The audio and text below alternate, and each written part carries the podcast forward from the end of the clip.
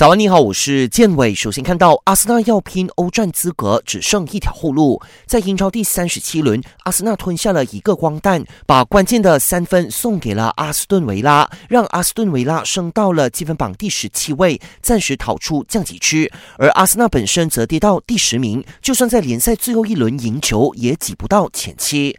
唯一办法，阿森纳只能寄望在下个月二号打败切尔西，夺得英足总杯冠军，才能抢到下赛季的欧联杯参赛资格。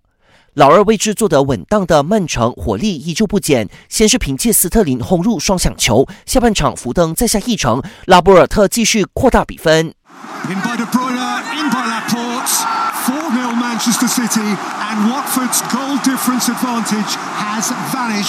最终，曼城四比零横扫沃特福德，收获四连胜。